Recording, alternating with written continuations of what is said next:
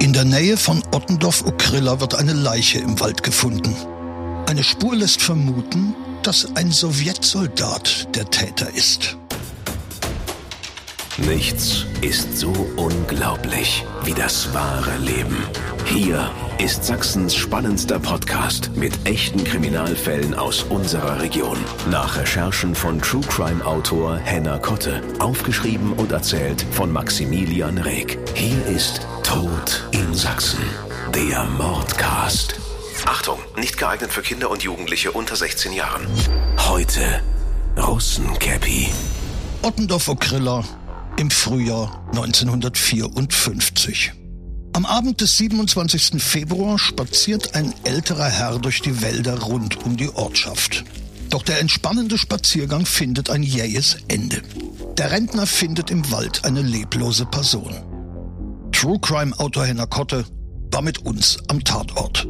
Wir befinden uns heute in einem Kiefernwald in der Nähe vom Ort Ottendorf Okrilla und hier geschah ein schrecklicher Mord. Als sich der Spaziergänger der am Boden liegenden Frau nähert, erkennt er schnell, dass sie tot ist.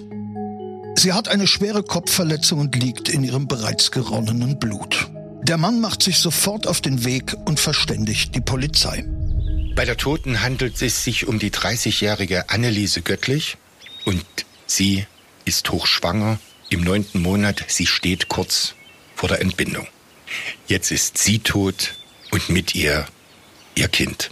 Auch der Gerichtsmediziner bestätigt, es liegt hier ein Mord vor. Die Spurensicherung sucht den Fundort ab.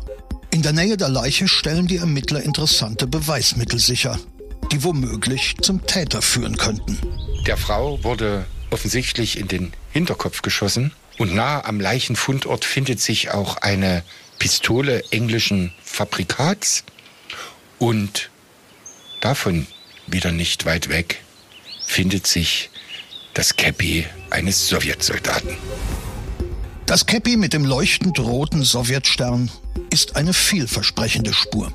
Die Soldaten der Roten Armee genießen in der Bevölkerung keinen allzu guten Ruf. Zu frisch sind die Erinnerungen an Gräueltaten, die Sowjetsoldaten vor allem unmittelbar nach Kriegsende an der sächsischen Bevölkerung verübt haben. Mit dem Einmarsch der Sowjetsoldaten verbreiteten sich natürlich auch Gerüchte, die oft auf Tatsachen beruhten. Also, dass sie Frauen vergewaltigten, dass sie durch die Keller zogen und so viel Essbares, wie sie finden konnten, mit sich nahmen. Auch wurden Wohnungen geplündert und Wertgegenstände mitgenommen.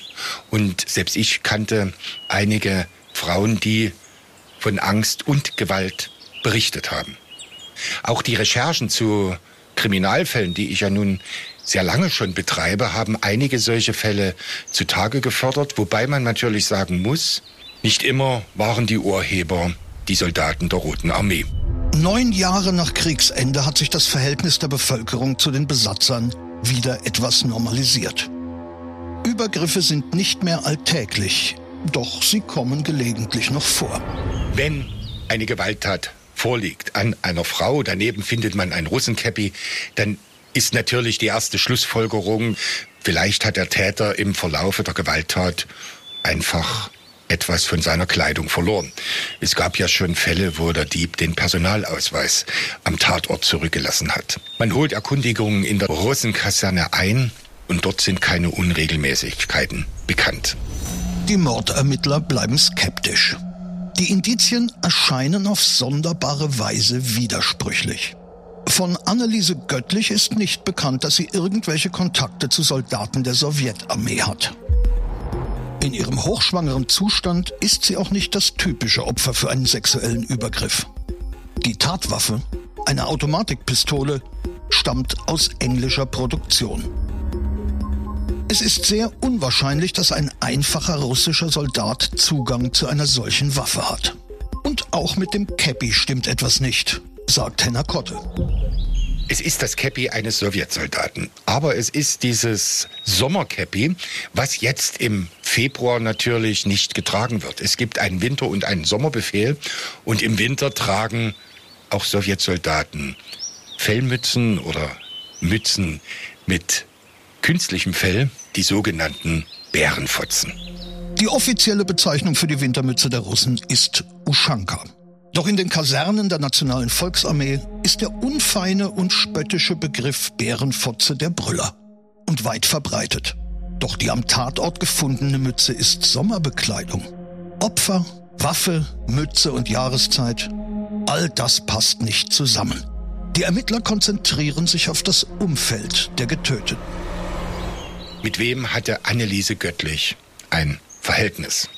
Und nach kurzem Rechercheweg stößt man auf den Bauernsohn Werner Thieme.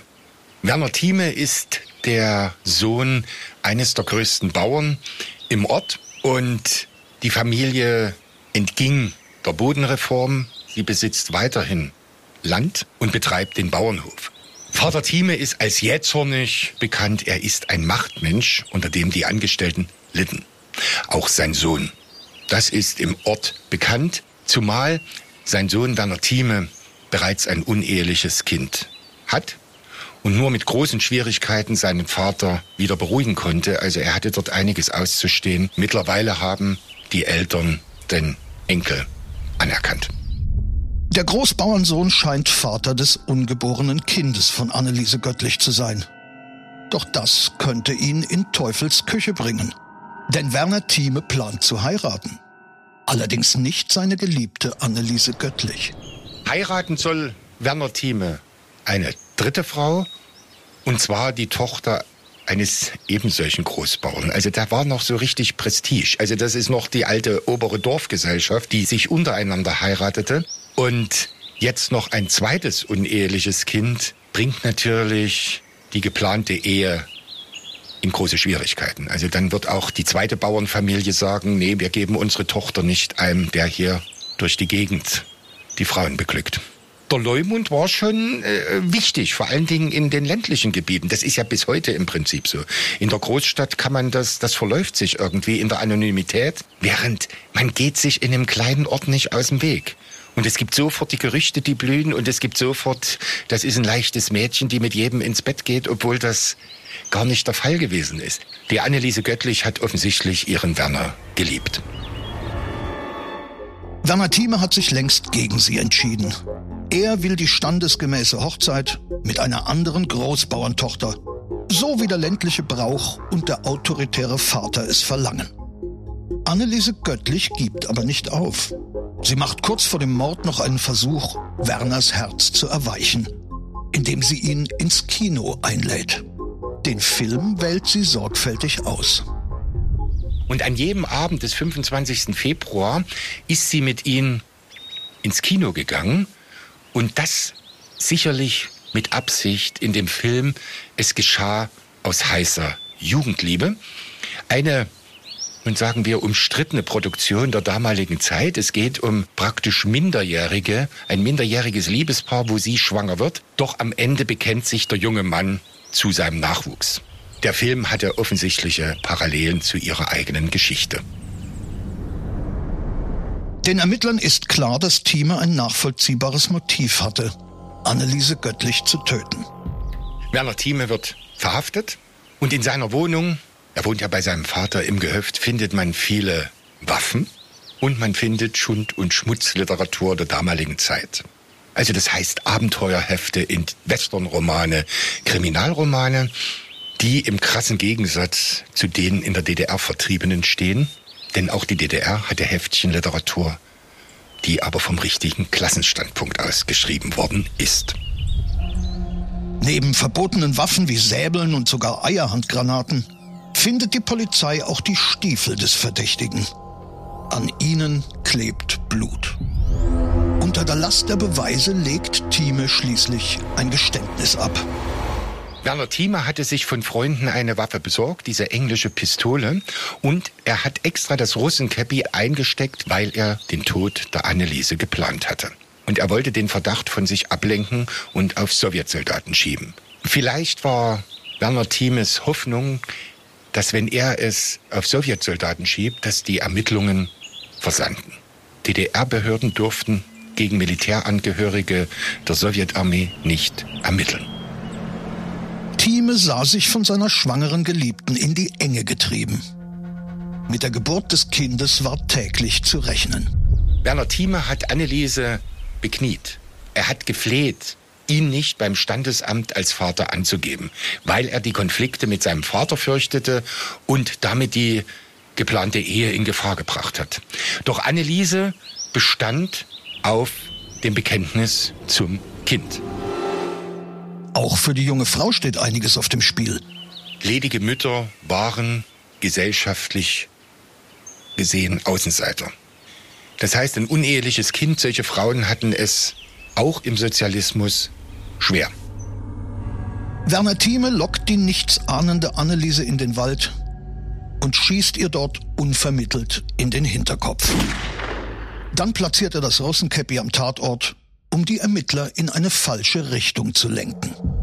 Die sozialistische Presse weitet diesen Fall, diesen Mordfall aus und es wird über ihn bis ins überregionale Parteiblatt Das Neue Deutschland berichtet. Sowohl über die Tat und die Verhaftung des Werner Thieme als auch dann später über den Mordprozess.